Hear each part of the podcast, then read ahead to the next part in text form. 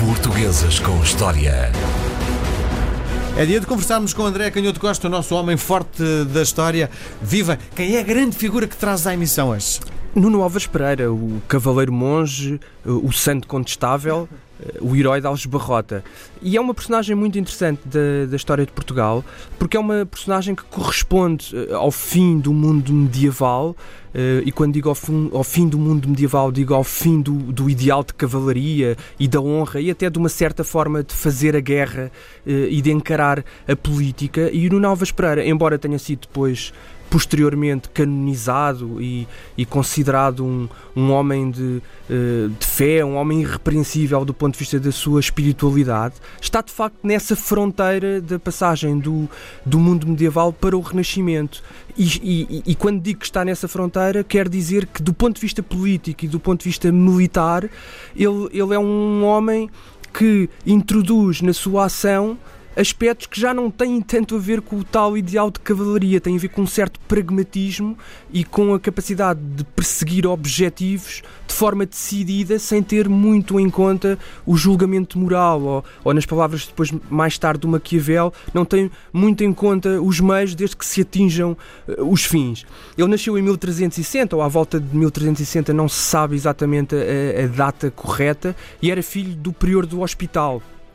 portanto era filho uh, de, um, de um homem que tinha um cargo relevante numa das ordens militares, que, como sabemos, eram ordens que nasceram na, na, nas cruzadas, nasceram com o intuito de fazer a Guerra Santa e, e, e conquistar Jerusalém, e que depois, com a, a queda de Jerusalém e com uh, a invasão de, dos impérios orientais e o domínio daquela zona do mundo, do Médio Oriente, pelos impérios uh, orientais e muçulmanos, acabaram por regressar essas ordens religiosas à Europa e foram depois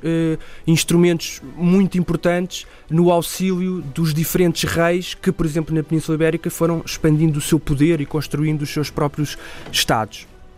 Mas isto é, é importante porque eh, o prior do hospital e, portanto, também o seu filho Nuno Alves Pereira eh, foram muito importantes na crise que em 1383, 1385 iria assolar o reino de Portugal e é por isso que depois vamos ter aos Barrota. E que crise foi essa? Foi precisamente uma crise de sucessão do poder do rei de Portugal e da forma como a nobreza se posicionou nas diferentes soluções que na altura apareceram para suceder ao rei Dom Fernando, que morreu sem um herdeiro eh, homem que pudesse imediatamente assumir o trono e, portanto, havia um contrato de casamento, enfim, relativamente complexo, que dizia que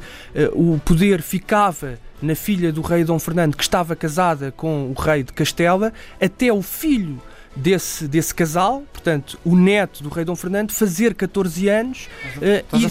e passar. Dom Fernando, estou a falar de Dom Fernando. Uh, e, portanto, quando ele morreu, o rei Dom Fernando, em 1383, e não tinha herdeiro, não ser essa filha que estava casada com o, o, o rei de Castela, uh, teria que se esperar que nascesse então um filho desse casal uh, e quando tivesse 14 anos, o, o, o reino de Portugal passaria para esse, para esse príncipe. Como não havia, de facto, esse herdeiro já nascido um, e, portanto, a, a, coroa, o poder não podia, não podia cair na rua, nem podia passar diretamente para o, para o rei de Castela, porque isso não estava assegurado de forma direta no contrato. A regência ficava nas mãos da rainha, que era a mulher de Dom Fernando, e que ficou viúva. Só que nessa indeterminação, começaram a aparecer divisões na nobreza entre que solução é que, é que haveria de se preocupar, ou esperar que nascesse o tal filho desse casal, da filha do rei Dom Fernando, com o rei de Espanha, e esperasse então que esse príncipe fizesse 14 anos, ou então aguardar eh, serenamente também com, e deixar que a regência ficasse nas mãos da rainha Dona Leonor, ou então uma parte da nobreza que queria arranjar uma outra solução com um filho bastardo eh, do rei Dom Pedro, portanto, o pai do Dom Fernando, ou seja, um irmão do Dom Fernando, porque havia pelo menos dois. Havia um filho da célebre Inês de Castro, um filho desse casamento, do rei Dom Pedro, pai do Dom Fernando, com a Inês de Castro, e havia um outro filho bastardo, irmão do Dom Fernando, do rei Dom Pedro, portanto um filho do rei Dom Pedro, com uma outra mulher que é o célebre mestre Davis. E é aqui que vai entrar o Nuno Novas Pereira. É que este mestre Davis vai Uh, revoltar-se, vai assassinar o, o Conde Dandeiro, que era uma pessoa importante que na altura estava a auxiliar a Rainha Dona Leonor uh, nessa regência uh, no governo, e portanto Nuno Alves Pereira vai, vai aparecer e, e ser um, um, um, nobre muito importante, até do ponto de vista militar, nessa solução de, de pessoas de origens muito diversas, desde os pescadores, desde os sapateiros, desde o povo mais humilde até alguma pequena nobreza, e portanto o Nuno Novas Pereira vai também juntar-se a esse grupo para apoiar uh, o mestre Davis com uma solução uh, mais apropriada para que a coroa de Portugal passasse rapidamente para as mãos de alguém que tivesse capacidade para começar a exercer o governo. E isto vai ser muito traumático, porque é, uma de, é um daqueles casos típicos de guerra civil onde, onde vão uh, ocorrer frequentemente situações de irmãos contra irmãos, de pais contra, contra filhos. É exatamente o que vai suceder com o Nuno Alves Pereira, em que o irmão mais velho que eh, passou a ser o prior do hospital depois do pai do Nuno Alves Pereira morrer, vai ficar até do, os, até do os lado... cargos públicos passavam de pais para filhos?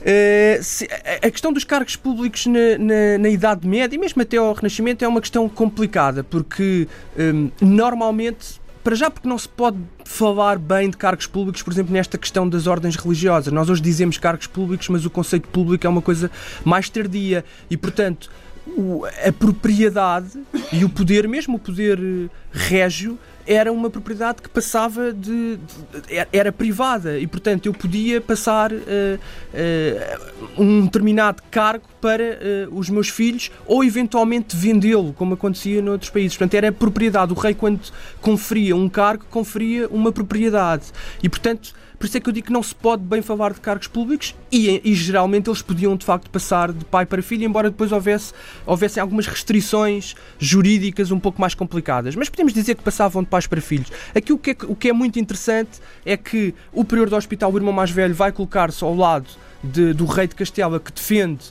o tal contrato de casamento e defende que se deve aguardar e, e, e que o, o, trono deve ficar nas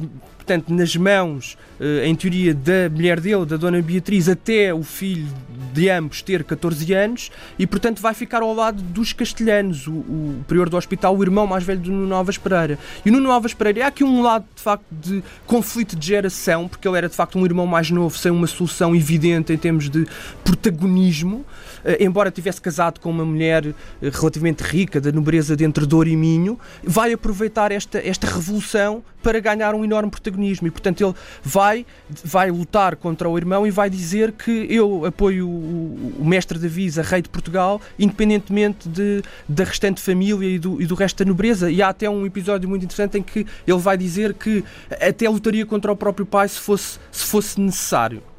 E a verdade é que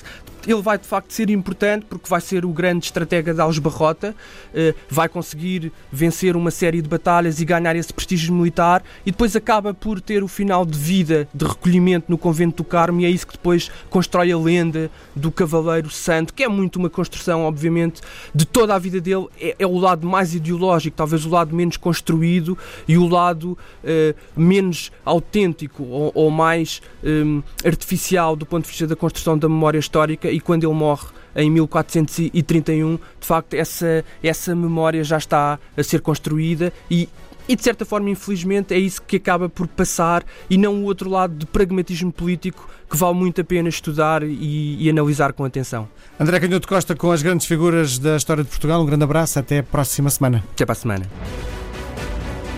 Portuguesas com História.